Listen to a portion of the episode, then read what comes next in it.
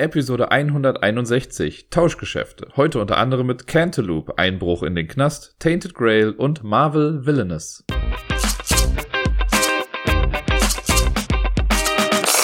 Halli, hallo und Hallöle. Herzlich willkommen zur neuesten Folge vom Ablagestapel. Ich bin der Dirk und ja, letzte Woche habe ich wieder ein bisschen was gespielt und ja, es sind alles Spiele, die wir schon mal hatten und ja, dieses Spiel ist auch mit dabei.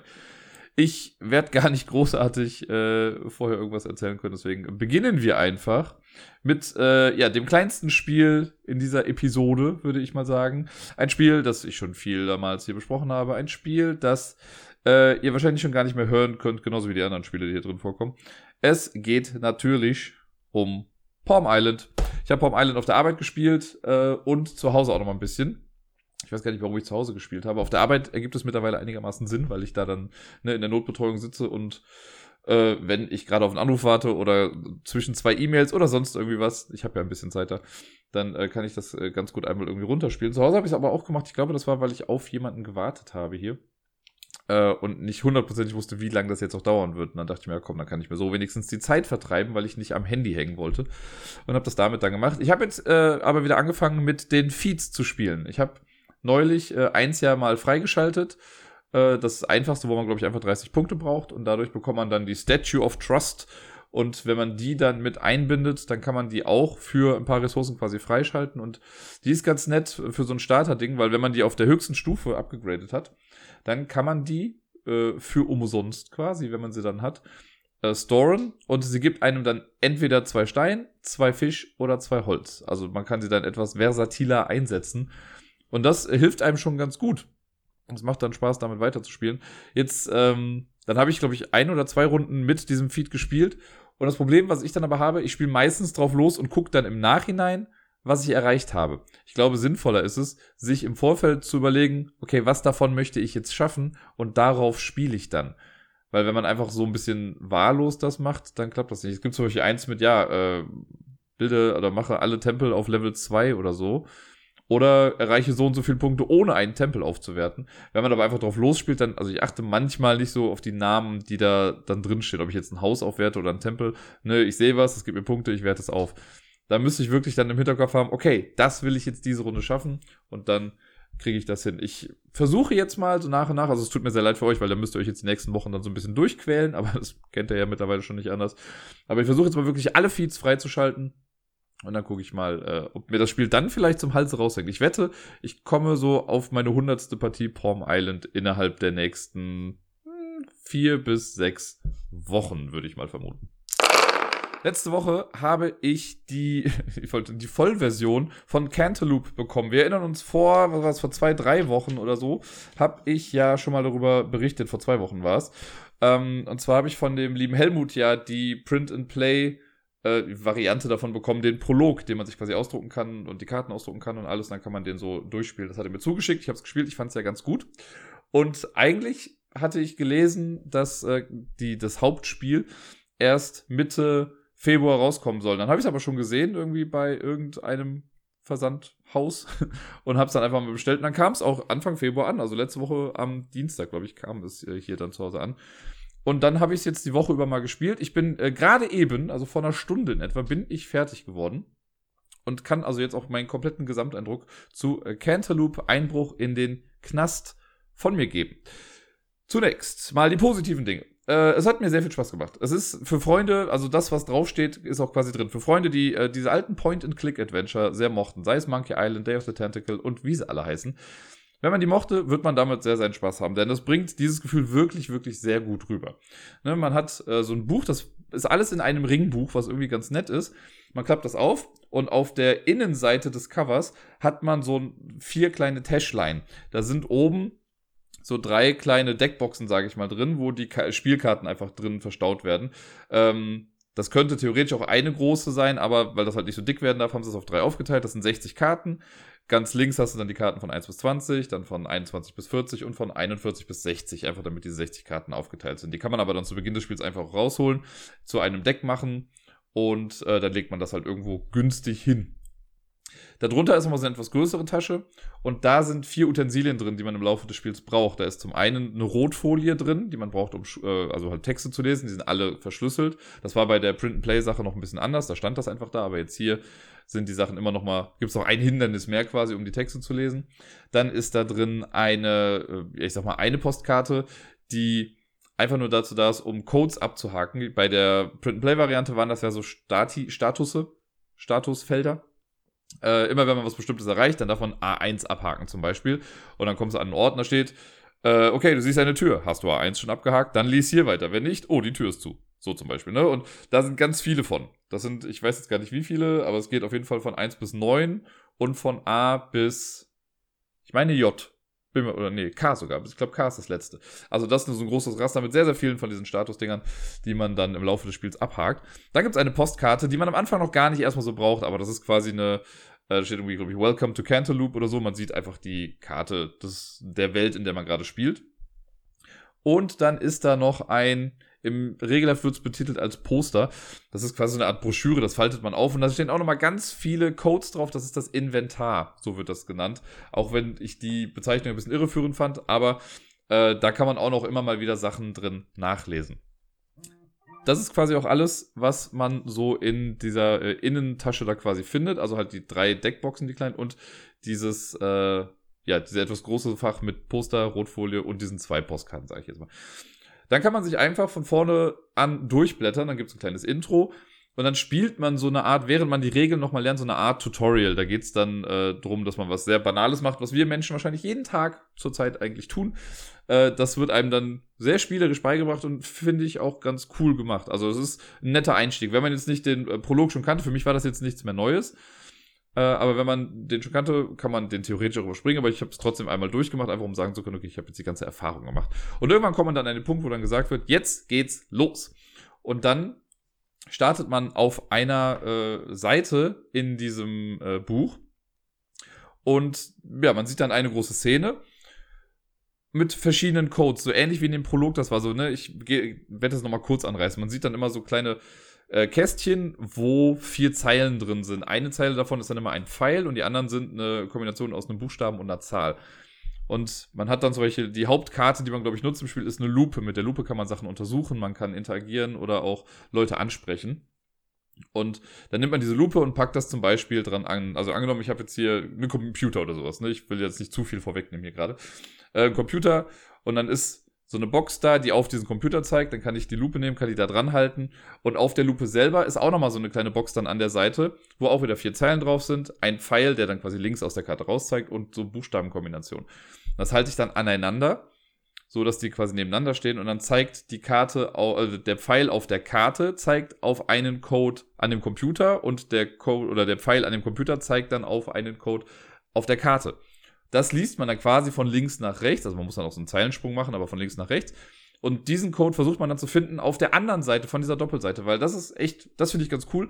Wenn man so eine Doppelseite aufschlägt, dann hat man rechts die Szene, also das grafische, die Illustration des Ortes, an dem man gerade ist, und links sind quasi die Interaktionen, die man an diesem Ort machen kann. Alle durch so einen Rotfilter halt versteckt. Das heißt, man braucht da dann diese Rotfolie.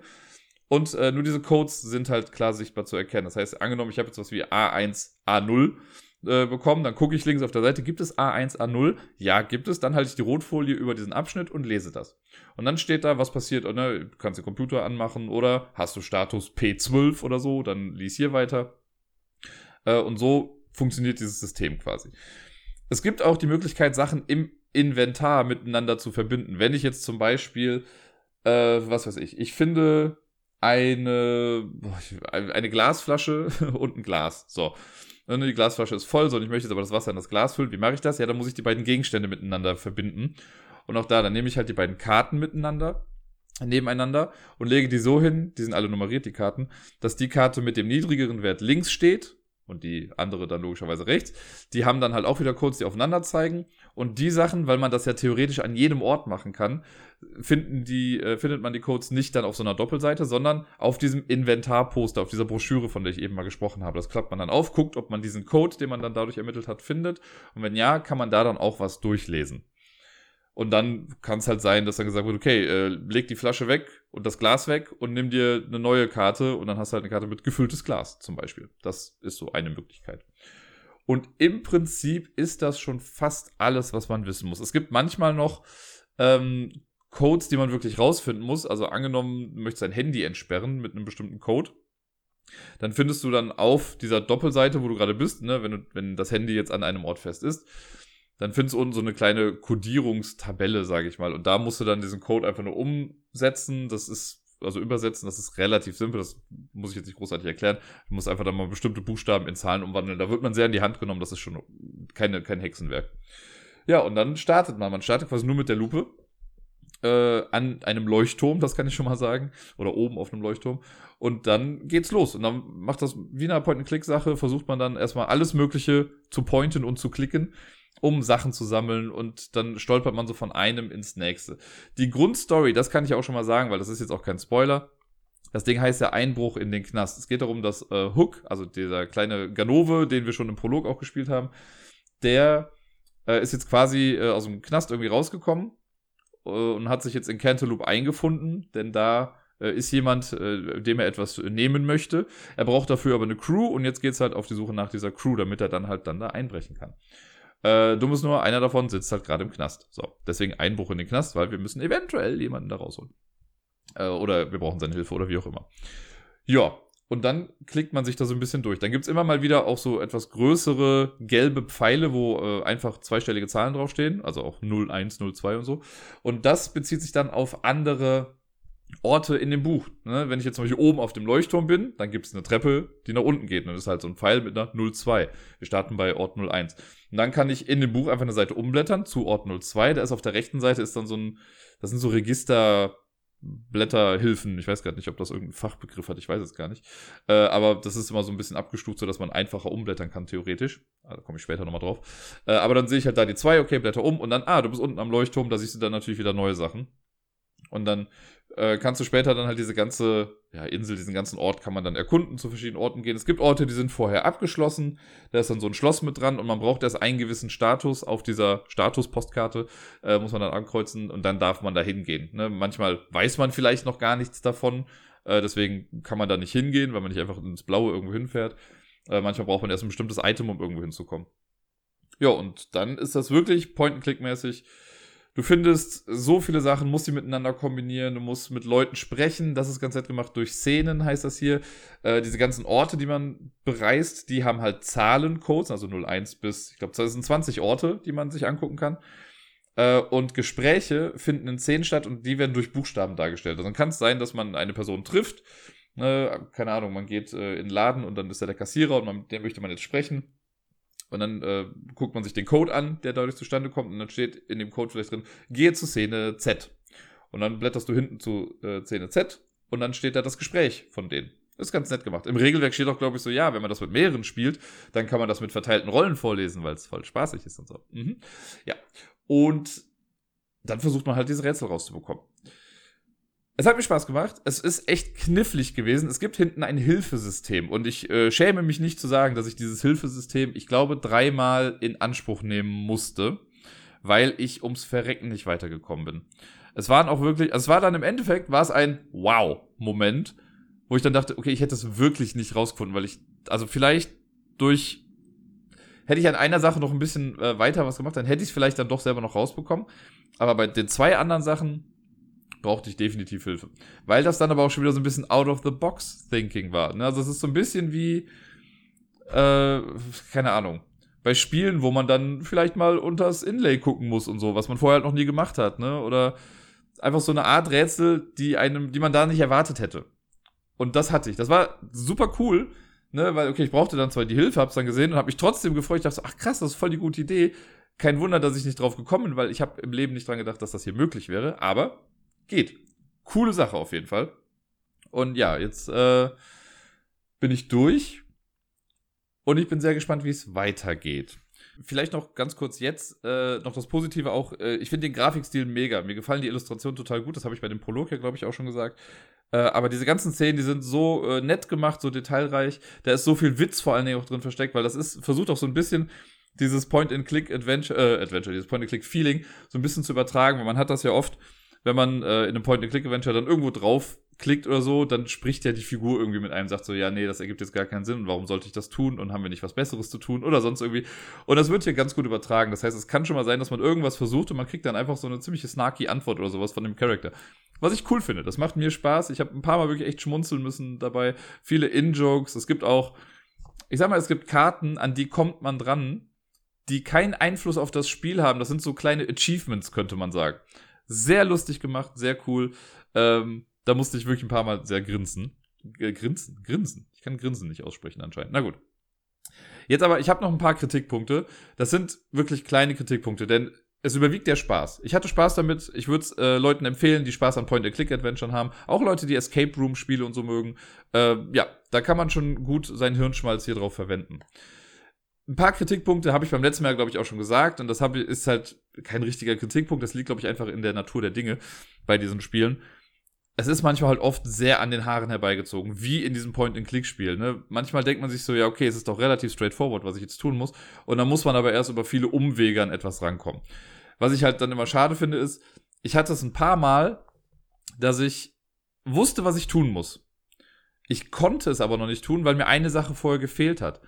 Ne, dann gibt's, also angenommen, es ist immer schwierig, sich jetzt Beispiele auszudenken, die dann nicht äh, in dem Spiel vorkommen, weil ich ja niemanden spoilen möchte äh, also angenommen im Kühlschrank, ne, findest du eine Flasche Wasser. So, und ich möchte die trinken. Oder ich weiß, ich muss diese Flasche Wasser trinken. So, dann versuche ich diesen Code rauszufinden, mach das, und dann steht da irgendwie, ja, wenn du Status äh, Z12 hast, dann trink, dann lies hier weiter und da würde dann stehen, ja, du trinkst die Flasche. So, wenn du aber diesen Status nicht hast, kannst du die Flasche nicht trinken. Obwohl man das ja eigentlich könnte. Ne? Also rein theoretisch könnte ich ja trotzdem sagen, so, ich weiß ja, dass ich sie jetzt trinken muss, weil vielleicht ist da ein Super Serum drin oder sonst irgendwas. Ne? Aber bevor mir nicht jemand sagt, oder ich nicht irgendwie erfahre, okay, da in dieser Flasche ist das drin, kann ich das halt nicht machen. Das finde ich immer so ein bisschen schwierig, weil wenn man out, also wenn ich als Spieler schon weiß, ja, ich muss dieses und jenes tun und ich habe alles dafür, ich kann es aber nur nicht machen, weil ich vielleicht mit einer bestimmten Person noch nicht gesprochen habe oder ich habe eine Sache noch nicht ganz gemacht, die aber eigentlich storymäßig gar nicht im Wege stehen würde. Das gibt's halt bei Point-and-Click-Spielen ganz oft. Das hatte ich, ich habe ja letztens Virtua, weil letztens ist gut, vor einem Jahr in etwa, hab ich ja Virtuaverse gespielt äh, im Stream auch und so. Da ist das ja auch so gewesen, dass man eigentlich schon genau weiß, wo man hin will, aber es fehlt einem dann so ein kleiner Teil. Man braucht einen Status, damit alles weiter ins Rollen kommt. Und das ist dann oft, äh, das finde ich persönlich immer so ein bisschen schade und frustrierend. Da wünsche ich mir so ein kleines bisschen mehr Freiheit. Ich kann aber natürlich auch verstehen, dass das hier, dass hier Freiheiten in so einem System nicht so ganz funktionieren würden. Von daher ist das schon okay, aber das wollte ich nur noch mal so anmerken. Ähm, Kritikpunkte. Zum einen finde ich, also was ich direkt am Anfang schon ein bisschen schwierig fand, äh, die Beschriftung. Und zwar, oder die Beschreibung verschiedenster Sachen. Ich habe es jetzt gerade mal hier in der Hand vor mir. Und ich habe ja schon gesagt, man macht das auf, man hat diese drei Taschen mit den Karten drin und dann diese kleine, oder diese größere Tasche, wo diese Code-Postkarte drin ist, die Cantaloupe-Postkarte, das Inventar und die Rotfolie. Ich meine, die Rotfolie ist relativ klar erkennbar. Ähm, bei der Cantaloupe-Postkarte ist auch klar, da steht dann drin, die kriegt man dann im Laufe des Spiels. Dieses Status-Ding habe ich auch äh, erfahren. Aber als Spielmaterial steht hier drin. Das vorliegende Abenteuerbuch, check, krieg ich hin. Ein doppelseitiges Poster, 60 Spielkarten, äh, eine Postkarte, ein Spielbogen zum Abhaken und eine Rotfolie. So, ich sag mal, das vorliegende Abenteuerbuch, die 60 Spielkarten, die Postkarte und die Rotfolie sind relativ klar. Ne? Wenn ich das lese, weiß ich, was damit gemeint ist. Aber unter einem doppelseitigen Poster verstehe ich was anderes als das Inventar, das da drin ist. Das meinen die nämlich damit. Und da habe ich wirklich, also ne, vielleicht bin ich einfach nur ein bisschen Korinthenkacker dann, aber ich dachte so, hä, ich habe hier kein Poster drin, weil ein Poster ist für mich DIN A4, keine Ahnung, irgendwas Größeres, was man theoretisch irgendwo aufhängen kann oder so. Und ich dachte halt, ja, okay, vielleicht ist da irgendwie ein Poster, das man halt braucht, äh, wo versteckte Sachen nochmal draufstehen oder so. Was sie damit meinen, ist einfach diese Art Broschüre, die man so aufklappt und dann hast du halt diese ganzen Codes da draufstehen. Das ist für die das doppelseitige Poster. Äh, dann der Spielbogen zum Abhaken damit habe ich mich halt auch so, da habe ich mich ein bisschen aufgegangen, weil ich dachte, okay, Spielbogen zum Abhaken. Irgendwann war mir dann klar, weil dann im Text irgendwo stand, ja, hake das auf dem Spielbogen oder so ab oder den Status. Und dann dachte ich, okay, das ist halt diese, ja, auch Postkarten große Sache, wo oben so ein Schloss drauf ist und da sind diese ganzen Statusfelder dann drauf. Das ist der Spielbogen zum Abhaken. Ich finde einfach, also das ist wirklich, wenn man das weiß, alles gut. Aber die, ähm, das hätte man einfach anders formulieren können. Oder man hätte dann wenigstens auf die Karte draufschreiben können, Spielbogen zum Abhaken oder sonst irgendwas. Man hätte, ne, da ist oben ein großes Schloss drauf. Man hätte sagen können, die Schlosskarte oder sonst was. Naja, Kleinigkeit. Wirklich eine Kleinigkeit, aber ich wollte sie mal erwähnt haben, weil mich das am Anfang, das sind so Stolpersteine, die ich halt hatte, als ich dann damit angefangen habe. Weil ich dann immer denke, ja gut, ich will ja auch alles genau richtig machen. Ähm, dann eine Sache, die ich eben schon mal kurz erwähnt habe, da steht drin, äh, ne, du kannst es mit verteilten Rollen vorlesen und man kann es halt mit vielen Leuten spielen. Hinten drauf steht äh, 1 plus, Rätsel alleine oder mit Freunden. Mach's nicht mit Freunden. Ich wüsste wirklich nicht genau, also man muss, wenn man, wenn man es mit Freunden spielt, muss man nebeneinander sitzen das Buch wirklich auf dem Tisch dann haben. Und es kann ja auch nur einer die Folie haben, oder dann fummeln da irgendwie zwei Leute mit der Karte rum. Man kann ja auch nicht mehrere Orte gleichzeitig sich angucken. Ich kann mir sehr schwer nur vorstellen, das mit einer weiteren Person irgendwie zu spielen, egal welche Person das ist. Ne? Aber einfach, ich glaube nicht, dass das für zwei Leute gedacht ist. Wenn ich so ein Point-and-Click-Adventure spiele, sitze ich ja in der Regel auch alleine und steuere die Maus. Das würde mich ja wahnsinnig machen, wenn ich einen Klick mache und dann macht die andere Person einen Klick und immer so weiter. Klar kann daneben eine Beratung sitzen und sagen, ja, guck doch mal da. Also vielleicht für so ein Paar, das irgendwie gemeinsam auf der Couch sitzt und sich denkt so, ach, guck mal, ne, kannst du nicht das vielleicht machen schau mal hier. Vielleicht. Aber im Kern ist das Ganze ein Singleplayer-Spiel. Ich, also, korrigiert mich, wenn ich falsch liege, weil ich habe es jetzt halt alleine gespielt und ich fand sowas genau richtig es fällt mir schwer, mir vorzustellen, das mit mehreren zu spielen. Auch das habe ich jetzt dann erwähnt. Ähm, eine, vielleicht noch eine im Prinzip oberflächliche Sache, die ich schade fand.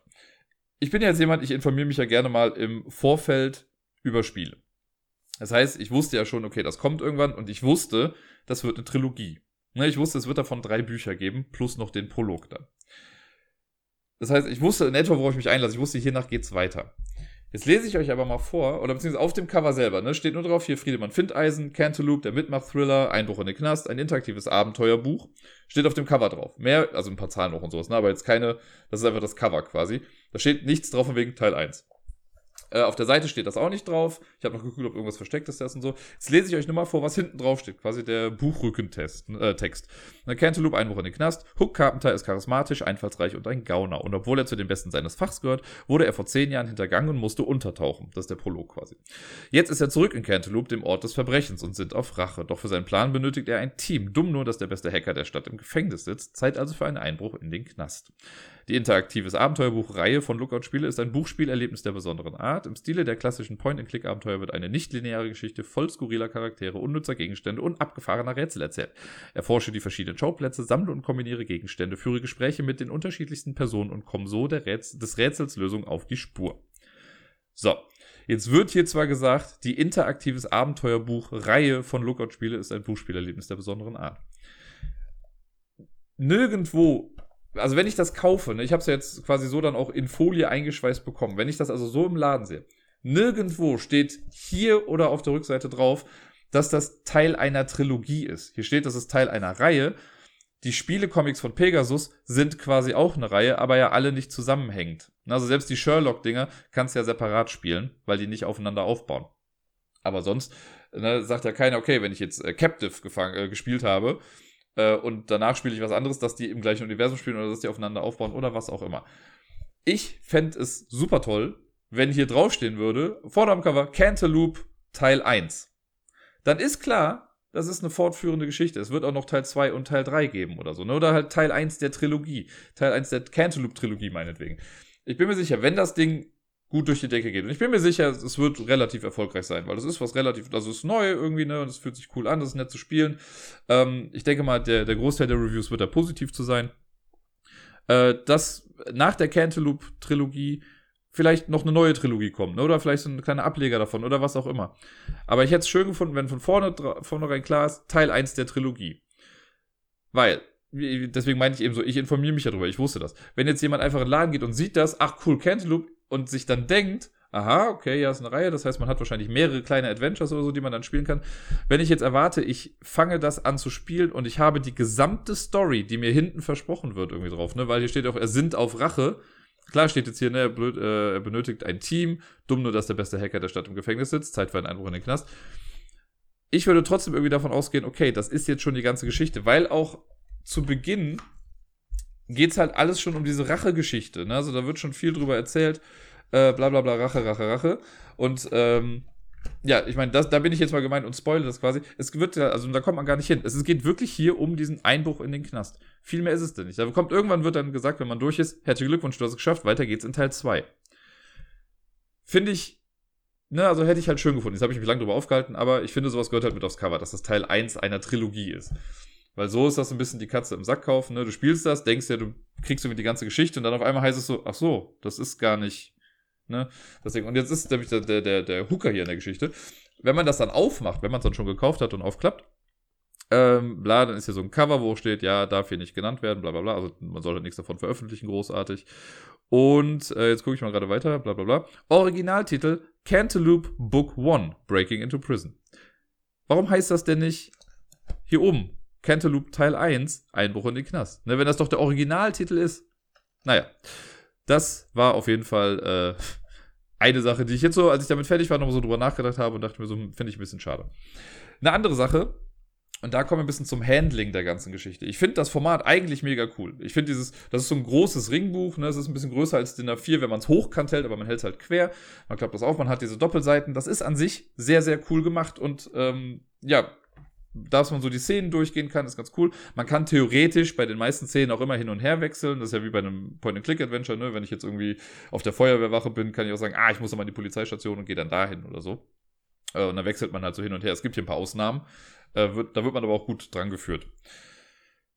Jetzt ist das Ding. Es gibt, und das habe ich glaube ich beim Prolog ja auch schon gesagt, ähm, wenn ich zum Beispiel in einem Zimmer bin und da ist eine verschlossene Tür, so, und ich finde den Schlüssel, dann kann es entweder sein, dass ich dazu, angenommen, das ist ein kompletter Raum, hinter den ich noch erforschen kann. Dann steht da, ja, du machst die Tür auf, gehe zu Ort 5 oder so, ne? Dann gehst du halt auf eine andere Seite. Manchmal, wo sich das nicht lohnt, kriegt man einfach halt eine Karte aus, dem, aus diesem Stapel und die äh, kann man dann als Overlay drüberlegen. So, dann verändert sich quasi die Szene gerade. Das kann auch mal eine Person sein, die auf einmal dann weg ist. Ne? Die steht da und man muss sie loswerden. Und wenn man das geschafft hat, dann kriegt man so ein Overlay, das legt man dann drüber und dann ist die Person quasi weg. Das sieht super cool aus. Ich mag diese Overlay-Sachen total gerne. Ne? Wenn ich auf einer Szene bin und ich sehe, ach guck mal, das bewirkt das hier jetzt gerade. Und auf einmal habe ich neue Interaktionsmöglichkeiten. Das finde ich cool. Das Problem ist aber, und das wird, meine ich, also ich müsste sonst nochmal nachlesen, aber ich meine, das wird auch nicht wirklich genannt. Ich kann ja die Szenen immer wechseln. So, das heißt, ich bin jetzt in Szene 1, bin bei mir zu Hause so, ne? Und, äh, keine Ahnung, da steht ein nerviger Nachbar an der Tür, den ich loswerden will, sondern der steht aber die ganze Zeit da. So. Und irgendwann schaffe ich das und ich sage denen hier, geh Salz holen. So, dann, wie man halt Nachbarn so los wird, ne? Dann steht da, nimm dir Karte 42, äh, leg sie als Overlay passend drauf. So, das ist auch relativ klar. Wenn man die Karte sieht, dann weiß man, okay, die legt man dann da drauf. So, ich leg die drauf, passt perfekt, der Nachbar ist weg, yay. Jetzt fällt mir ein, ah, ich muss aber noch mal ins Badezimmer. So, dann blätter ich um, muss aber vorher dann die Karte ja wegnehmen, leg die dann zur Seite, blätter um, bin an einem anderen Ort, so, und will wieder zurück. Dann lege ich wieder zurück da steht dann nicht, lege die Karte wieder drauf. Zumindest habe ich das nicht so großartig entdeckt. Das heißt, ich muss dann selber dran denken, ach ja, da habe ich ja den Typen rausgeholt, das heißt, ich lege die Karte wieder drauf. und das ist vielleicht bei einem Ort kriegt man das noch hin, aber ich hatte dann am Ende gibt es halt sehr, sehr viele Orte, wo sich diese Sachen ändern. Das heißt, ich musste immer wieder gucken, ähm, weil irgendwann hast du halt ganz viele Karten ja auch um dich rumliegen. Ne? Das heißt, ich blätter eine Karte um, Ah, Moment, ja, stimmt, das kann ich ja gar nicht machen, weil ich habe ja die Tür schon aufgemacht. Dann suche ich mir die Karte raus, lege die dann da drauf, kann damit dann wieder interagieren. Ach scheiße, ich muss doch wieder zurück zu einem anderen Ort, blätter dahin. Das heißt, ich muss da die Karten wieder rausnehmen aus dem alten Ort, bei dem neuen wieder drauflegen. Manche, ich habe auch ungelogen, ich habe ein paar Mal habe ich vergessen, dass eine Karte drauf lag, ne, weil ich dann irgendwie gerade im Inventar dran war. Dann hast halt die Karte da liegen, hast vielleicht die Lupe liegt gerade auch auf der Seite drauf. Ich habe das Inventar in der Hand, lese da was mit der Rotfolie. Da steht dann gehe zu Szene B oder so. Ich blätter um, habe die Karten aber noch da drauf liegen, wundere mich dann irgendwann, wo ist denn jetzt die Lupe hin? Versteht ihr, was ich meine? Das ist so ein bisschen fiddly vom Handling. Weil man halt eben auch wirklich viel mit den Karten machen muss. Man muss die Karten ja auch miteinander kombinieren. Dann gibt's manchmal halt, muss man Karten auch wieder zurück in den Stapel sortieren. Da will man ja auch gucken, dass sie an der richtigen Stelle ist, damit man sie später wieder findet. Ähm, also als Beispiel, angenommen, du willst Enten füttern, hast jetzt Brot dabei, ne? du brichst das vom Brot ab, dann hast du eine Karte, wo drauf steht Brotkrumen, du wirfst sie in den See. Leg die Brotkrumen wieder zurück in den Stapel. Und dann kannst du aber wieder sagen, ja gut, mach dir was vom Brot ab, so, und dann hol die Karte wieder daraus. Das so in etwa, kommen die Karten immer mal rein und wieder raus aus dem Stapel. Manchmal wird auch gesagt, die Karten kommen ganz aus dem Spiel. Das war für mich immer eine Wohltat, weil ich wusste, okay, es ist eine Karte weniger, um die ich mich jetzt kümmern muss. Und äh, ja, das fand ich halt so ein bisschen schwierig vom Handling her. Äh, dann wird auch noch gesagt, ja, man kann das Spiel jederzeit äh, zwischenspeichern. Was das ist ein bisschen wie bei Seventh Continent, würde ich mal sagen. Äh, das ist, an, oder eigentlich eher so wie Tainted Grail. Spoiler, da kommen wir gleich noch zu. Ähm, theoretisch kann ich wirklich sagen, so, wenn ich jetzt an irgendeiner Stelle bin, ja, ich klappe das Buch zu, fertig. So, ne, wenn ich die Karten irgendwie liegen lassen kann, ist gut. Ansonsten kann man die Karten und diese ganzen Poster-Sachen auch wieder zurück in die Fächer reinmachen äh, und dann ist gut.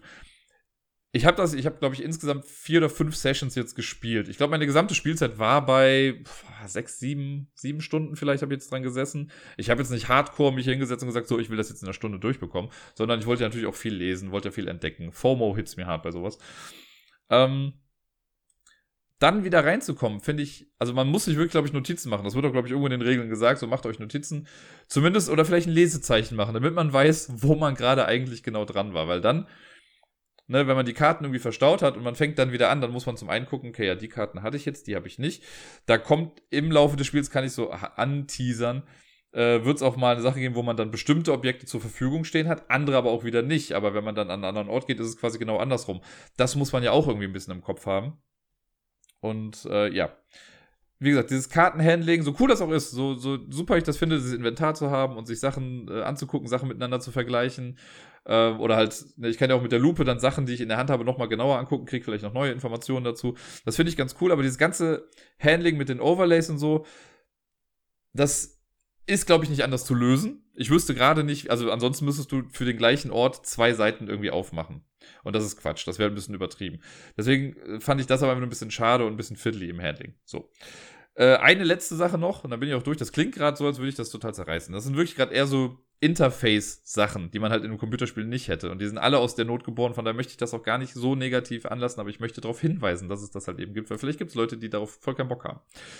Ähm, das letzte, und das ist auch eine, wirklich eine Kleinigkeit. Wirklich eine Kleinigkeit. Aber die, äh, ich habe ja eben schon gesagt, da fiel mir der Name nicht ein. Diese die Seiten, wenn man umblättert. Ne? Wenn ich das jetzt aufschlage, dann sehe ich direkt an der Seite schon 1, 2, 3, 4, 5, 6, 7, quasi von oben nach unten runter. Und wenn ich jetzt die 1 aufmachen will, dann nehme ich halt diese kleine, diese kleine Registerlasche von der 1 von der Seite, kann die einfach nehmen, blätter das auf und bin auf Szene 1. Das gleiche dann bei Szene 5. So, das Ding ist, das geht bis Szene 8 geht das total, oder bis Ort 8 geht das ganz gut. Ich muss aber, wenn ich jetzt zu Ort 15 möchte, muss ich quasi die 8 leicht anheben und dann darunter nochmal gucken, okay, wo ist da jetzt die 15? Das heißt, die sind nicht so nebeneinander. Ich sehe nicht alle Orte direkt. Das wäre mir halt lieb gewesen, wenn man gesagt hätte, okay, man macht vielleicht einfach ähm, eine Spalte 1 bis 10 und danach nochmal eine Spalte 1 bis 20. So, äh, 11 bis 20, Entschuldigung. Ähm, so dass ich dann direkt zu der wirklichen Seite dann hingehen kann, ohne noch mehr umzublättern. Weil dadurch spoilt man sich ein bisschen, ne? Weil, das, das sage ich jetzt mal, Ort 8 ist ein Ort, zu dem man nicht direkt hinkommt. Ne, da braucht man ein kleines bisschen. Wenn ich jetzt also anfange und ich möchte zu Ort 19, was zum Beispiel geht, dann muss ich Ort 8 schon ein bisschen anheben, weil sonst komme ich nicht wirklich an diese Registerseiten ran. Und das würde, da würde ich halt Gefahr laufen, schon irgendwas zu sehen, was ich vielleicht noch gar nicht sehen darf. Jetzt ist es bei Ort 20 so, weil das nur bis 8 runtergeht und auf dem nächsten, in der nächsten Spalte dahinter ist auch nochmal von 9 bis 16. Das heißt, für Ort 19 muss ich nochmal umblättern und sehe dann wirklich, dann sehe ich quasi Ort 16. Da sehe ich auch wieder was wo ich eigentlich gar nicht hingucken dürfte. Sondern dann bin ich auf der 19. Das sind nur die Orte. Direkt im Anschluss danach kommen dann die ganzen Szenen. Also von A bis Schlag mich tot hat man dann noch die ganzen Szenen, die man so durchlesen kann. Ich weiß nicht, ob das nicht anders realisierbar war oder so, aber das finde ich ein bisschen schade, dass das so, dass man sich da wirklich so ein bisschen durchblättern muss äh, und dann eventuell schon Sachen sieht, die man nicht hätte sehen sollen. Ganz zum Schluss hat man dann noch das Hilfesystem, das ist okay. Da sind die Seiten wenigstens auch so markiert, also die haben so einen türkisen Rand. Ähm, das erkennt man dann recht gut, okay, das soll der, der Hilfebereich sein. Der ist ganz nett gemacht.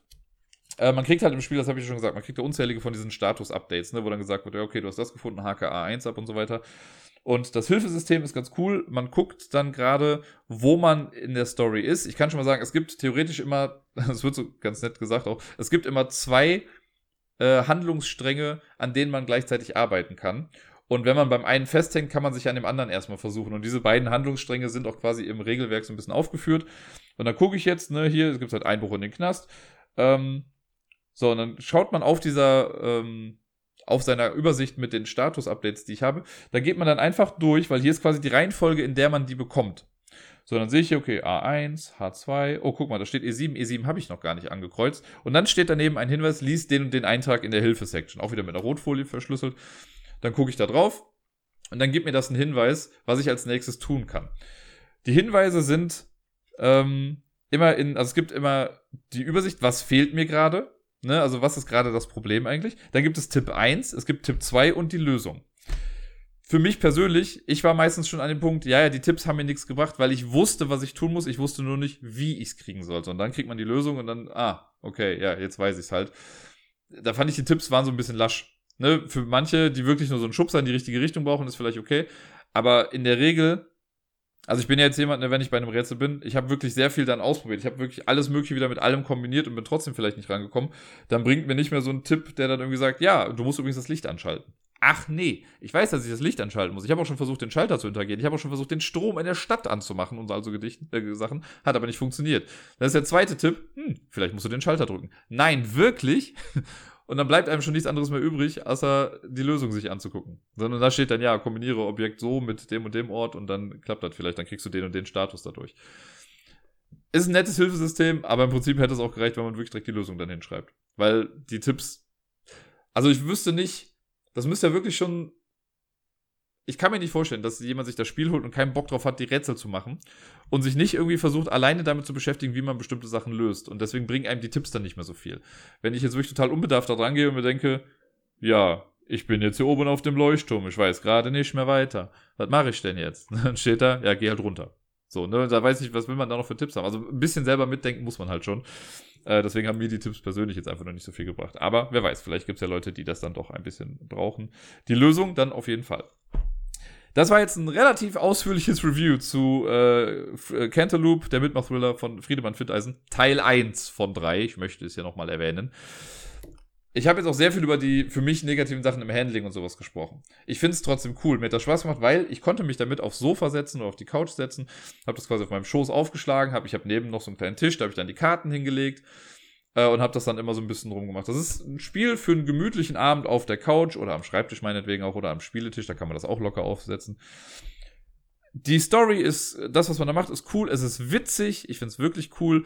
Es ist so ein, ähm, ja, Point-and-Click-Adventure-Flair. Es würde mich wirklich wundern, wenn man nach der Trilogie nicht noch irgendwie weitermacht damit. Mal gucken, ob die nächsten Teile, äh, also das ist auch das Ding. Ich weiß ja, wo die Story hingehen soll. Jetzt wird hier ja schon gesagt, ja, du bist jetzt bei dem und dem Teil. Ist jetzt der nächste Teil dann schon das, wo es hinausläuft und der dritte Teil ist nochmal ganz was anderes? Oder kommt dazwischen jetzt doch nochmal irgendwas, was vorher gar keine Rolle gespielt hat? Man weiß es nicht ganz genau. Äh, ich muss mal gucken, wann dann der zweite Teil rauskommt. Ich bin sehr gespannt. Ich werde ihn mir holen. Ich werde es spielen. Ich werde es mögen. Ich denke mal, die werden am Handling jetzt auch nichts ändern, ne? weil die haben jetzt, das ist ja jetzt dieses, ist jetzt so gemacht. Das heißt, damit muss ich mich jetzt auch abfinden. Das ist auch alles okay. Ich habe trotz dieser Kritikpunkte, die ich eben angesprochen habe, eine ganze Menge Spaß damit gehabt. Für die, die drauf stehen, äh, guckt es euch an. Ihr werdet auch eine Menge Spaß mit haben. Ihr werdet schmunzeln. Wenn ihr sowas wie Day of the Tentacle und so gespielt habt, werdet ihr euch wie zu Hause fühlen. Äh, und es sind ein paar echt harte Nüsse mit dabei, wie ich fand. Ne, vielleicht gibt es auch Leute, die sagen, pff, hallo, easy peasy, alles. Äh, ich fand, da waren, wie gesagt, drei Rätsel dabei, die haben mich echt, also bei einem hing ich eine Stunde lang dran und dann habe ich gesagt, okay, ich gucke jetzt nach. Ne, ich gucke jetzt hinten bei den Tipps und Lösungen, was ich machen muss, weil ich weiß es gerade einfach nicht, wenn ich will weiterkommen. Äh, und es war wirklich was, wo ich dann meinte, ja, da wäre ich auch einfach nicht drauf gekommen. Ich wünsche euch viel Spaß damit, wenn ihr das spielt. Ich muss mal gucken, was ich jetzt damit mache, weil ich bin jetzt durch. Ich kann, also, ne, das ist ja auch so ein Ding. Es ist so ein Einmal-Ding. Ich müsste jetzt die Statusdinger, die habe ich in weiser Voraussicht mit dem Bleistift abgehakt. Äh, ich könnte das jetzt theoretisch quasi vererben und dann gucke ich irgendwann mal weiter. Das war wieder eine sehr ausführliche Besprechung. Das nächste werde ich was kürzer halten. Äh, ihr habt es schon ein paar Mal hier gehört. Tainted Grail habe ich letzte Woche wieder gespielt und es war wie die anderen Male davor auch. Es war ein Moment aller ja, okay, komm, ich mach das eine Kapitel schnell. Ich wusste ja, wo ich war. Ich war ja an diesem, ich sag mal, Turning Point, wo dann was passiert und wusste jetzt, was genau in Kapitel 9 dann äh, mich erwartet, hatte ich quasi voll auf dem Schirm. Und das habe ich dann gemacht. Und dann war so ein, ah ja, okay, komm, das ist ja jetzt auch nicht so weit weg. Ne? Dann hat Kapitel 10 angefangen. Ja, gut, machst du das halt eben auch noch schnell. Dann kam Kapitel 11. Ja, ja, gut, komm. Schwupps bin ich in Kapitel 13. Und da kann ich nur sagen, ähm, da habe ich, also das war ganz cool. Es war auch wieder ein Kapitel, war mega schnell wieder vorbei. Ich finde die Story nach wie vor super. Ich finde es klasse und es huckt mich total. Ich habe mich dann wirklich ein bisschen gezwungen, jetzt dann nicht weiter zu spielen. Ich mache es jetzt diese Woche wahrscheinlich durch. Dann bin ich, gehe ich mal von aus, auch wirklich fertig.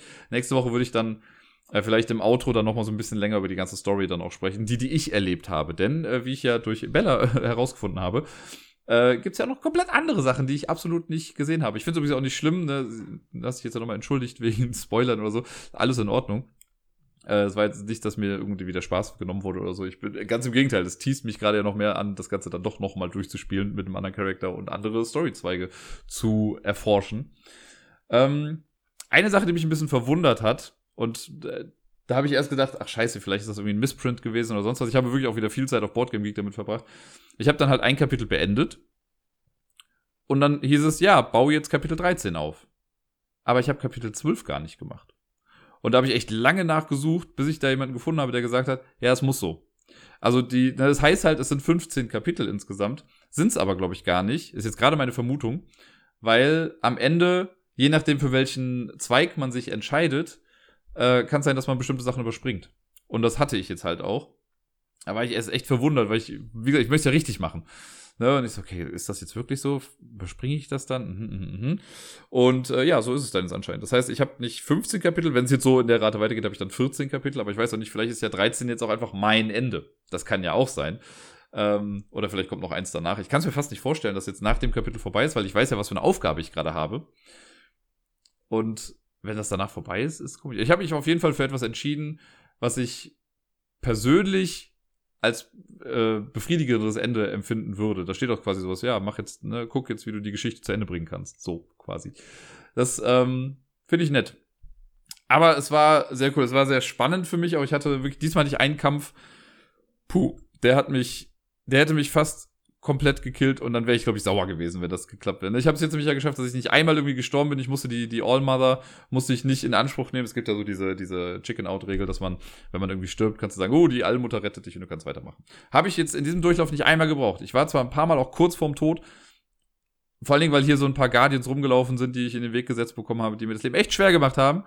Und da war halt ein Kampf dabei. Ich hatte irgendwie nur noch ein Leben. Ich war am Sterben und es, ich habe es dann durch Zufall, durch Glück habe ich es dann quasi geschafft, weil wenn, wenn, man stirbt in dem Spiel, dann kriegt man so eine äh, so eine kleine Zusatzkarte, wo drauf steht You are dying.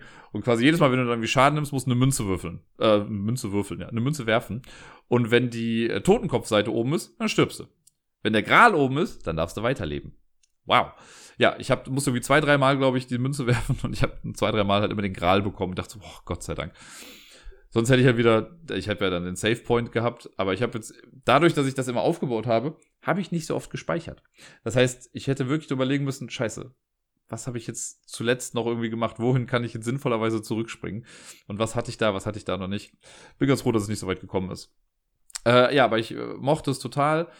Äh, was in, was in Kapitel 7, 8 und 9 quasi geschehen ist, das hat mir sehr gefallen. Jetzt bringe ich das, glaube ich, Ganze noch gut zu Ende. Und dann ist die große Frage, die ich mir gerade stelle. Mache ich es dann wirklich so und spiele das Ganze aus der Sicht eines anderen Charakters nochmal neu und versuche andere Storyzweige zu äh, erforschen? Oder lasse ich das gerade so stehen und mache dann mit einer der anderen Kampagnen weiter? Ich habe ja zum Glück noch zwei weitere Kampagnen. Ne? Es gibt noch das Age of Legends, was quasi ja vorher spielt und was andere Last Night oder so hieß das, glaube ich. Ähm, das reizt mich natürlich auch, so ein bisschen die Vor- und Nachgeschichte zu meiner Story jetzt gerade zu erfahren.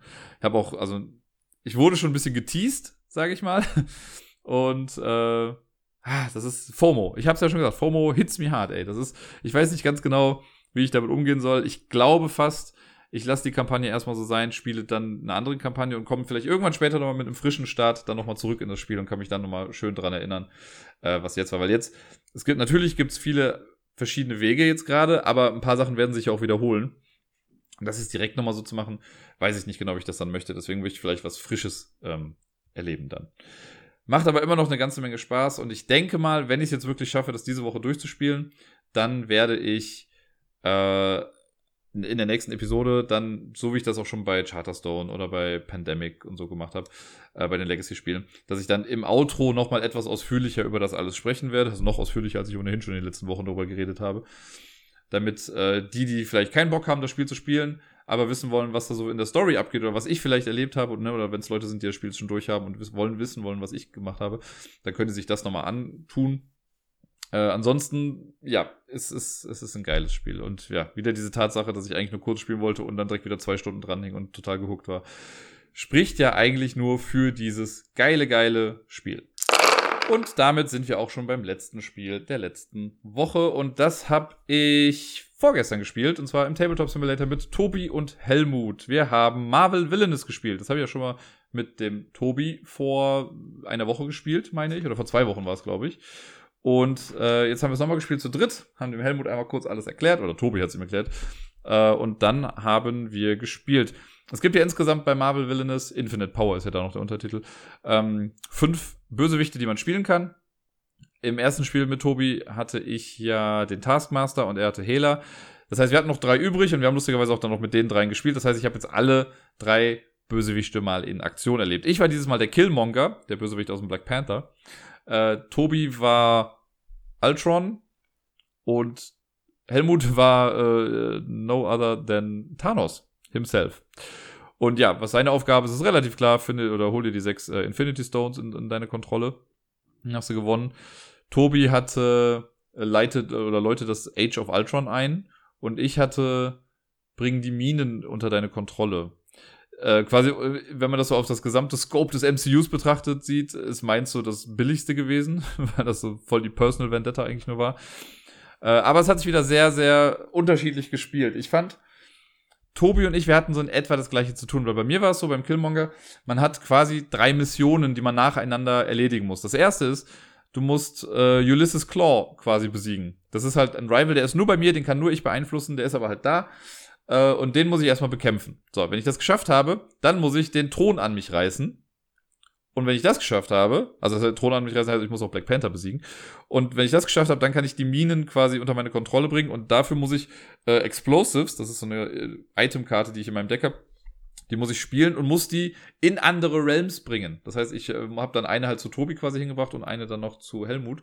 Äh, ich kann dir auch schon spoilern, ich habe es gewonnen, das Spiel. Es war dann noch mal ein bisschen knapp, weil es gab natürlich dann noch viele Karten, die gesagt haben, ja, Items, bla, kosten mehr oder sonst was und jada, jada. Es waren in diesem Fate-Deck, waren viele Karten, die gegen mich dann so ein bisschen gingen. Äh, und die anderen haben natürlich auch versucht, mich da ein bisschen aufzuhalten. Aber ich konnte es dann doch noch schaffen. Tobi hatte was ähnliches, würde ich fast sagen. Er muss halt dieses Age of Ultron einläuten. Und er hat immer so kleine Mini-Missionen, die er erfüllen muss. Ne? Er hat dann immer so Roboter, die er spielen kann. Er spielt im Prinzip einfach vor sich hin, hatte ich das Gefühl. Aber du musst äh, so und so viele Roboter hier haben. Dann darfst du weitermachen und musst die Karten weggeben. Dann kommt das nächste Ding, das Upgrade. Äh, hab an jedem Ort einen Roboter oder so. Und am Ende war dann noch sowas mit, okay, gib nochmal zwölf Power aus, dann hast du das Age of Ultron äh, eingeleitet. Also es waren auch so Mini-Missionen wie bei mir. Was auch äh, ganz cool war. Es war sehr interessant. Bei ihm habe ich am wenigsten Ahnung gehabt, was da eigentlich abgeht, weil er so viele Karten immer gespielt hat und so viele Roboter und bla, da habe ich gar nicht geguckt, was es genau war.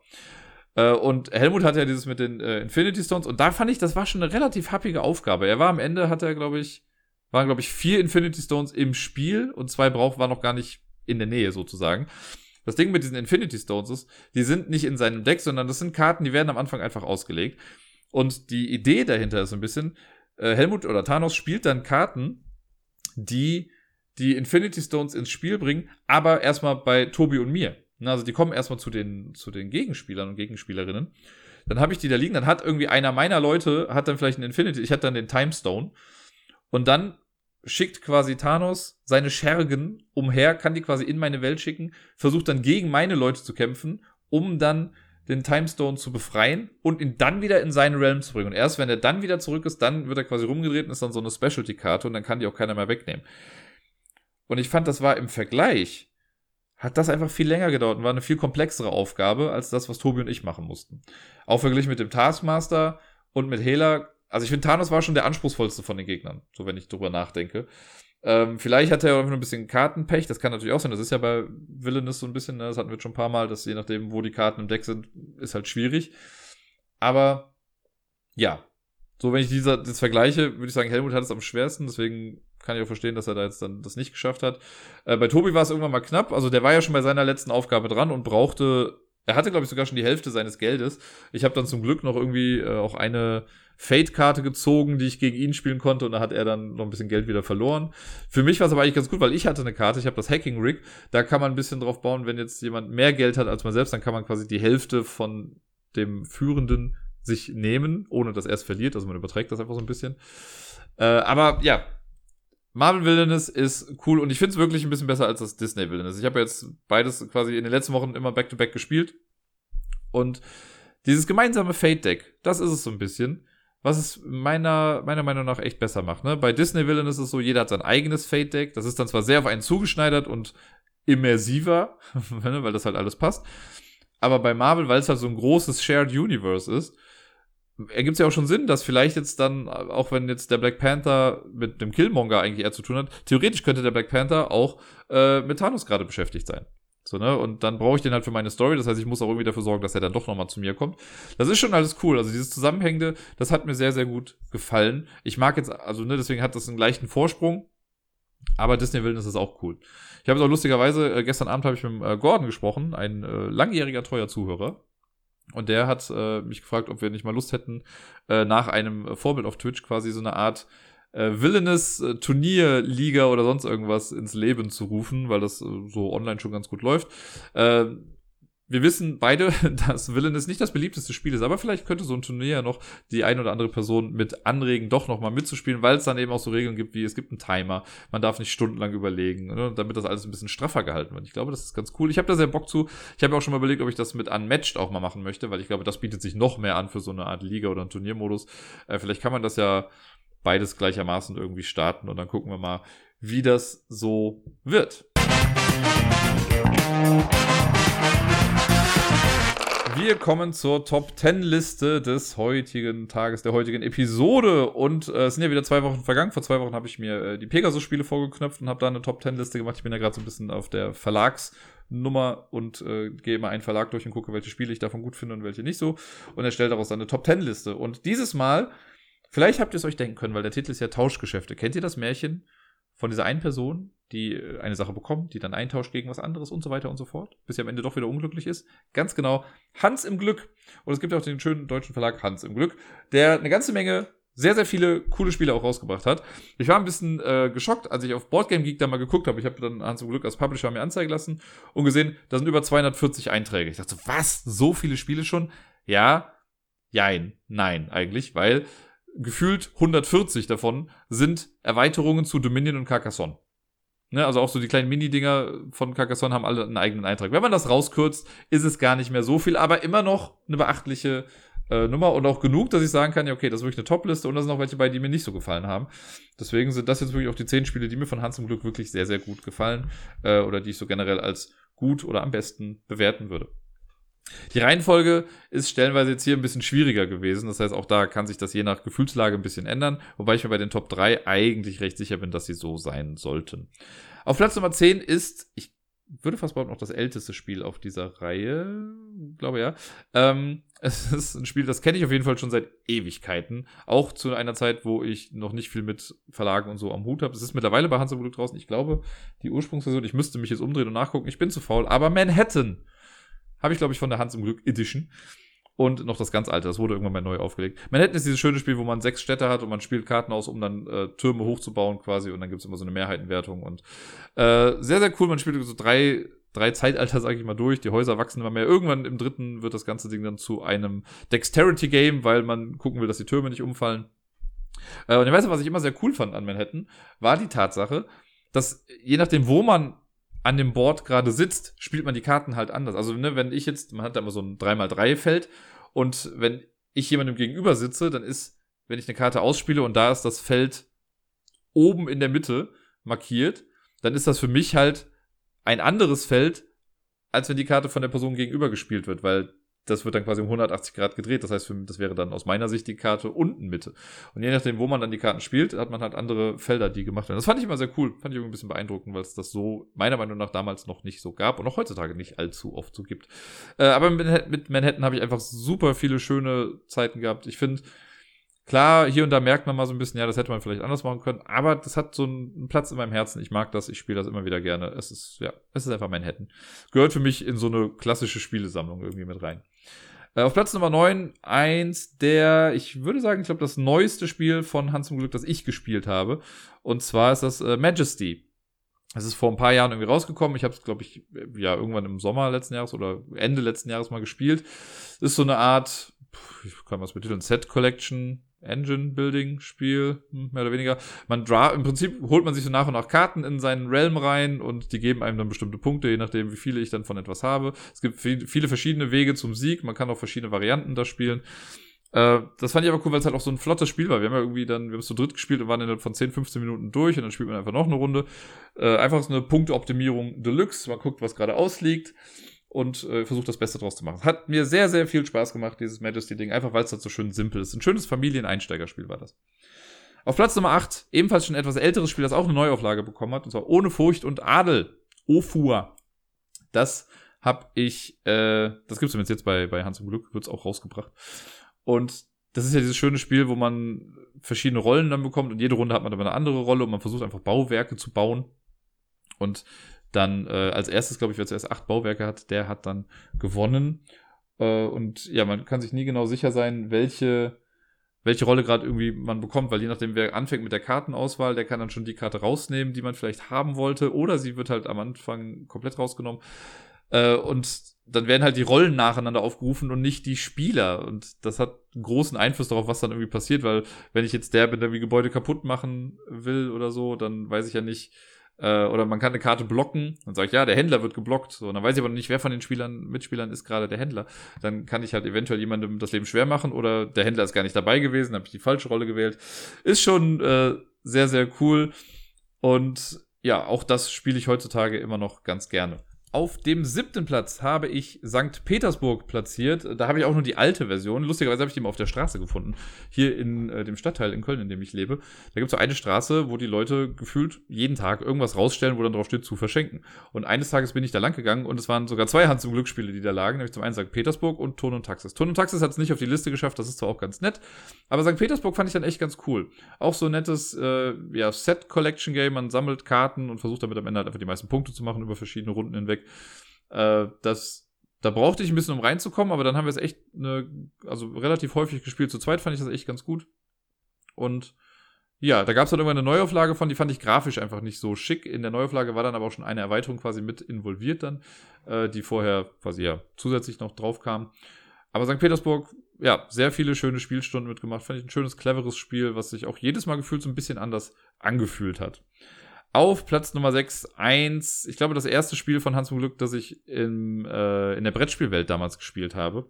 Und zwar Stone Age. Stone Age ist ja auch ein Spiel, das habe ich noch nie in echt gespielt. Ich würde übrigens auch hier fairerweise sagen, Stone Age hier teilt sich den Platz mit Stone Age Junior, weil das habe ich zu hau also tausendfach gespielt, weil äh, ich das ja auf der Arbeit mit den Kids immer gespielt habe. Und ich finde, das ist ein mega gutes Kinderspiel. Leute, die Kinder haben, sollten Stone Age Junior holen.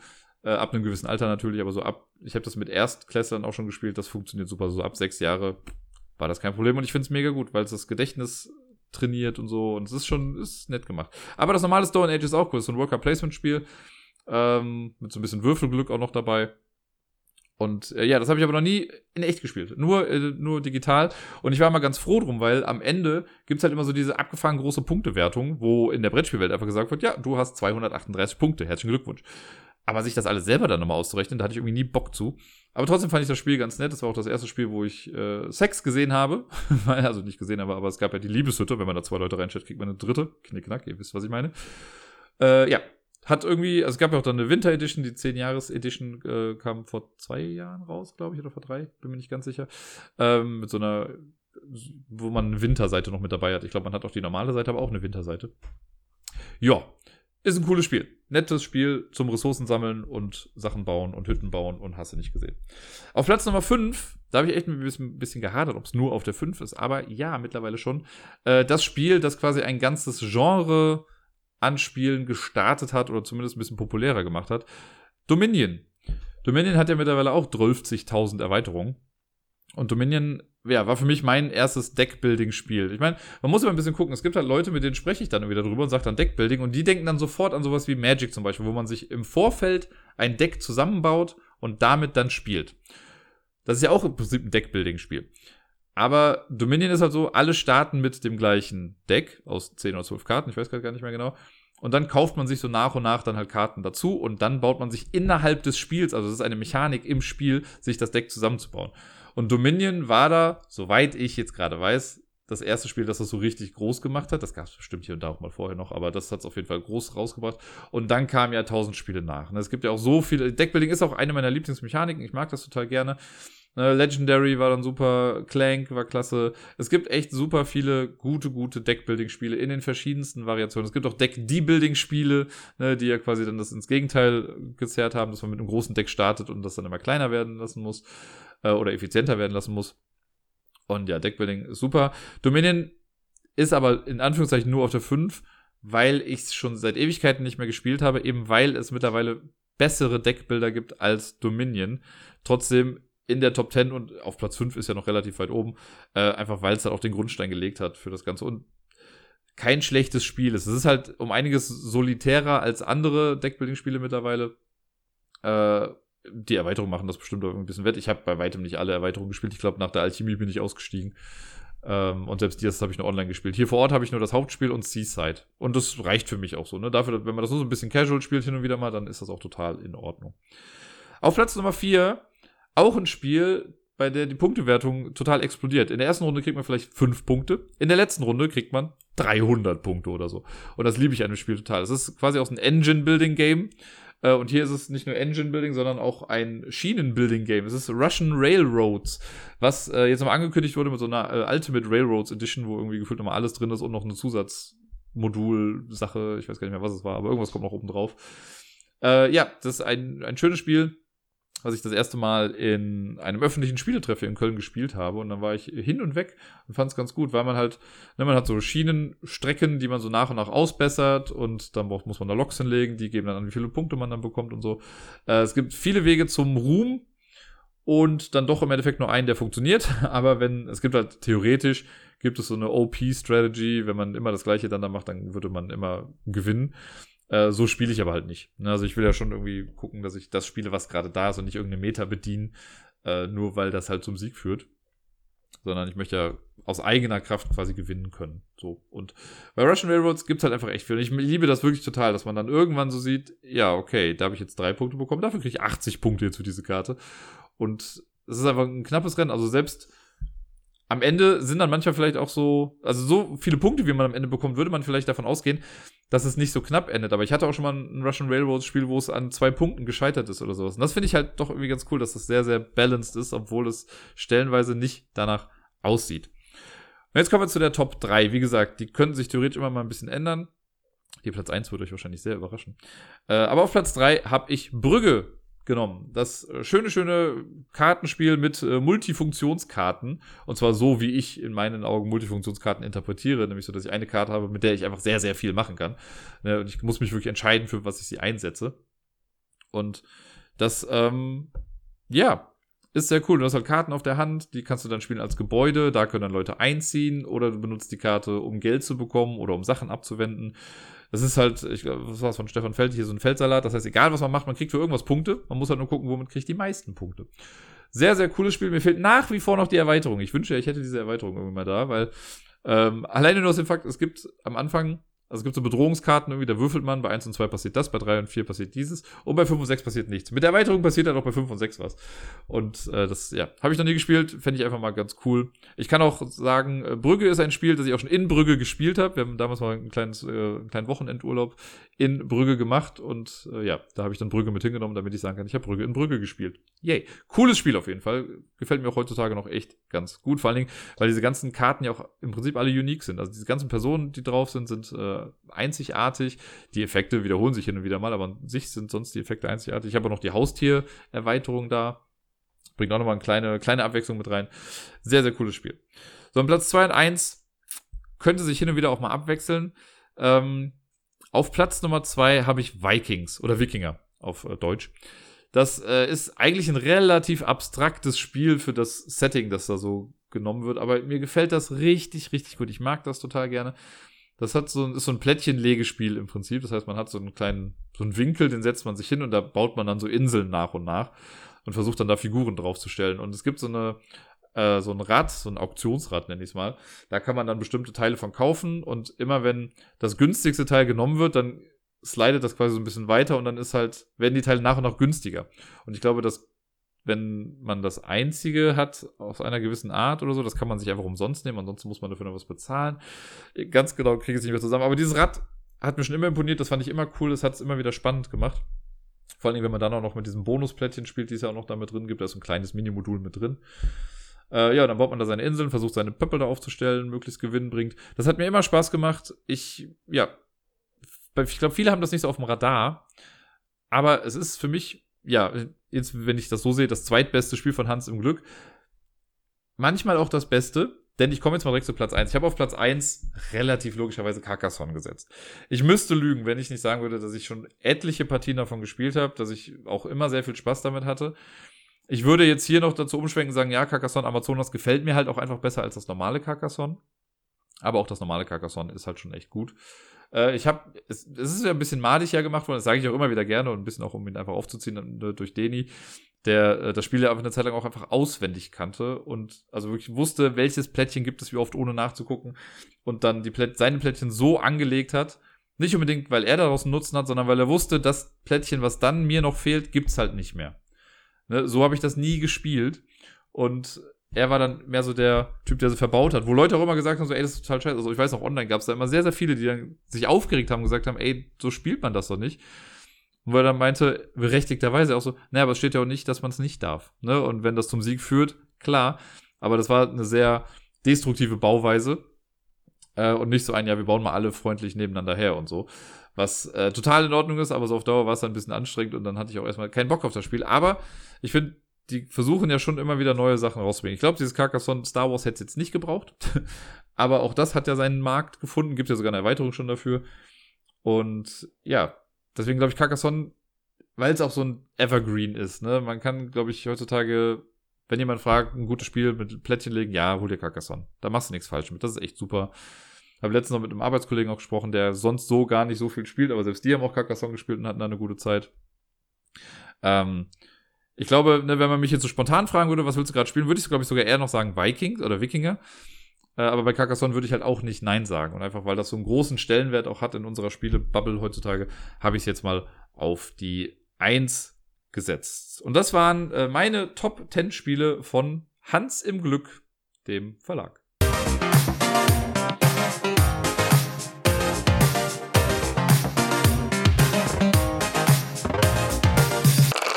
Und sonst so. Schimmel, Leute. Ich habe immer noch Schimmel in der Wohnung. Es nervt ein bisschen. Ich bin letzte Woche Montag, hatte ich erzählt, da kam ja der, der Hausverwaltungstyp dann her. Hatte ich das erzählt? Ich glaube, ich habe es erzählt.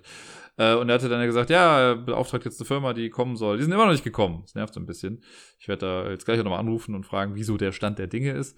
Weil diese Schimmelstellen werden halt auch echt immer größer. Und ich äh, ja, bin mittlerweile schon umgezogen ins Wohnzimmer. Nicht mit dem ganzen Bett, weil das hätte hier ja, platztechnisch wäre es einfach nicht so sinnig gewesen. Hätte ich wieder das ganze Zimmer umstellen müssen, habe ich auch keinen Bock drauf gehabt.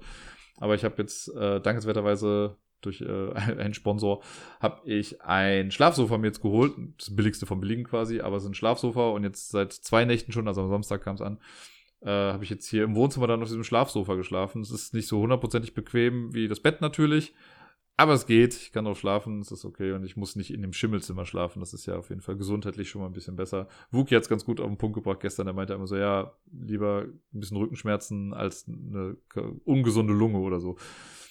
Ja, das äh, ist gerade so hier der Stand der Dinge. Also es nervt immer noch. Ich habe jetzt auch das Kinderzimmer endlich mal ein bisschen hergerichtet. Ne? Ich, ich hatte ja, glaube ich, erzählt, ich hatte ja bisher das Kinderbett vom Miepel, stand ja sonst auch im Schlafzimmer. Das habe ich jetzt dann ins Kinderzimmer geräumt. Da war jetzt sonst noch nicht so viel drin und da habe ich mir ähm, letzte Woche auch so eine, ja, so ein Kinderregalkonstruktion bestellt, relativ günstig, das ist auch nichts für die Ewigkeit, aber da ist jetzt, sieht auf jeden Fall alles ein bisschen wohnlicher aus. Ich habe so diese Schaumstoff-Puzzleteile, die ich auch mal von Deni bekommen habe. Die habe ich jetzt größtenteils auch da reingeräumt. Ähm, einfach damit sie jetzt dann so wirklich ein net nettes Zimmer hat, in dem sie sich auch einfach wohlfühlt, weil ich jetzt durch das Schlafsofa natürlich im Wohnzimmer dann ein bisschen von ihrer Spielecke wegnehmen musste. Ähm, aber bisher hat sie es gut aufgenommen. Sie mag es auf jeden Fall Schubladen und Schränke aufzumachen. Das ist schon mal ganz gut und fühlt sich hier, glaube ich, denke ich, ziemlich wohl. Und ja, ich habe ja wirklich so ein bisschen die Befürchtung, dass die, also jedes Mal, wenn ich mir diese Flecken angucke, ich glaube wirklich, wenn die hier dran sind, dann, wenn hier gearbeitet wird, dann werde ich wahrscheinlich eine Zeit lang das Badezimmer gar nicht nutzen können. Weil so wie das wirkt, weil diese Feuchtigkeit ist nicht nur in dieser Wand zwischen Schlafzimmer und Badezimmer, sondern halt auch im Boden, im Flur, so dass es schon mittlerweile eine Wand betroffen hat, die gar nicht damit involviert ist, also die ganz woanders ist. Und das muss durch den Boden da hochgezogen sein. Und deswegen werden die wahrscheinlich hier den halben Flur aufreißen müssen und da was Neues machen. Das, äh, ja. Ich blicke dem nicht positiv entgegen. Ich werde jetzt auf jeden Fall auch so Sachen wie Mietminderung und sowas beantragen.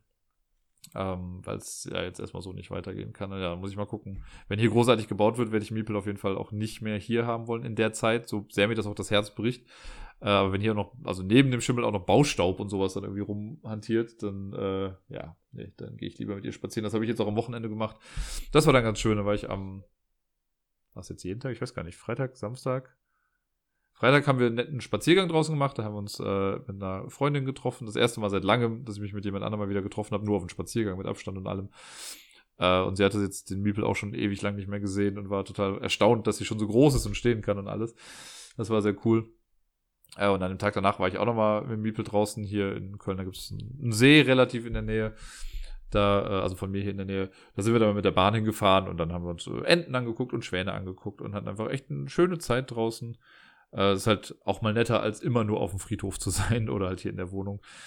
Ähm, das war echt ganz schön und ich muss ja schon sagen, ich, vielleicht bilde ich mir das nur ein oder so, oder vielleicht bewerte ich das zu hoch und so, aber ich finde es halt echt wunder, wunderschön. So mal Vaterfreuden gerade, dass äh, ich halt mit ihr draußen sein kann, sie auch sich komplett dann auf mich einlassen kann und jetzt nicht irgendwie weg will oder so. Und vor allen Dingen, das ist halt das Schöne, wenn ich halt merke, dass sie müde ist, dass sie bei mir halt auch komplett ohne Meckern und so dann einschläft. Ne, also die ist dann nicht irgendwie quengelig. Gerade jetzt, wenn wir da unterwegs sind, dann habe ich den Bondolino, also halt diese, diese Tragetasche-Gurt, das habe ich dann mit dabei. Äh, erst am Rücken halt immer in so einer Tasche und wenn ich dann merke, okay, sie wird müde, dann, jetzt wird er gerade gebohrt, ähm, dann packe ich das Ding halt aus, ziehe mir das an, setze sie dann so da rein, dass ich sie halt vor mir quasi in dieser Schlaufe dann drin habe. Und dann dauert das meistens keine fünf bis zehn Minuten und dann schläft die wirklich dann an, an meiner Brust ein und schläft dann auch gut eine Stunde. Das ist echt sehr, sehr schön. Ich mag das total, wenn sie dann so nah an mir dran ist und ne, dann kommen die kleinen Händchen und das habe ich ja, glaube ich, schon mal erzählt. Ich mag das sehr und das hatte ich jetzt halt am Wochenende äh, zweimal. Gestern Abend war sie dann, oder gestern, nee, Nachmittag war es, war sie dann auch nochmal hier, da waren wir dann auch größtenteils im Wohnzimmer, dann ist sie aber auch in ihrem Bettchen dann schön eingeschlafen, hat auch echt lange hier geschlafen, also ich ich mag einfach so dieses Gefühl zu haben, dass sie sich halt auch in meiner Gegenwart und bei mir hier einfach sehr, sehr wohlfühlt und wir lachen viel, wir machen viel Quatsch und äh, ich bringe ihr auch viel bei. Wir sind gerade beim Thema, dass Steckdosen nicht so geil sind. Das ist, sie findet sie nämlich total spannend gerade. Aber äh, ja, da muss man halt ein bisschen konstanter dann mal hinterher sein und gucken, dass da nicht viel Kontakt besteht. Das Ding ist, ich kann doch nicht viel mit, mit Erklärungen kommen, weil das versteht sie ja noch gar nicht. Ich muss einfach sagen, nein. Und dann mal wieder zeigen, dass man da nicht dran geht. Ja, ansonsten, äh, ich habe es ja letzte Woche auch schon angekündigt, ich habe äh, mich viel mit Pokémon befasst, habe es auch im Stream ja, glaube ich, dreimal dann jetzt gespielt, weil das die Wochenaufgabe für Lampalooza war. Und äh, ja, ich gehe mal stark davon aus, dass ich nicht gewinnen werde. Ich glaube, der Bayer hat auf jeden Fall, oder ich bin mir relativ sicher, weil er es gesagt hat, äh, dass er das Ganze dann noch gewinnen wird. Äh, doch war es irgendwie ganz spannend. Ich hatte zwar so ein bisschen meine Probleme mit diesem Randomizer und ein paar Sachen habe ich da tierisch auch genervt. Aber ich bin ja ehrgeizig genug und wollte es dann durchzocken. Hab's nicht durchgeschafft. Bin bei, keine Ahnung, ich habe vier Orden habe ich jetzt bekommen. Bin jetzt auch gerade ganz froh, dass es jetzt durch ist, weil Abgabefrist war gestern Abend 20 Uhr. Ich habe bis 5 vor 20 Uhr im Stream noch gespielt und habe es dann Wookie geschickt. Ähm, ja, ein bisschen Ehrgeiz ist immer noch da, dass ich mir denke, na gut, jetzt kann ich es auch eigentlich durchspielen.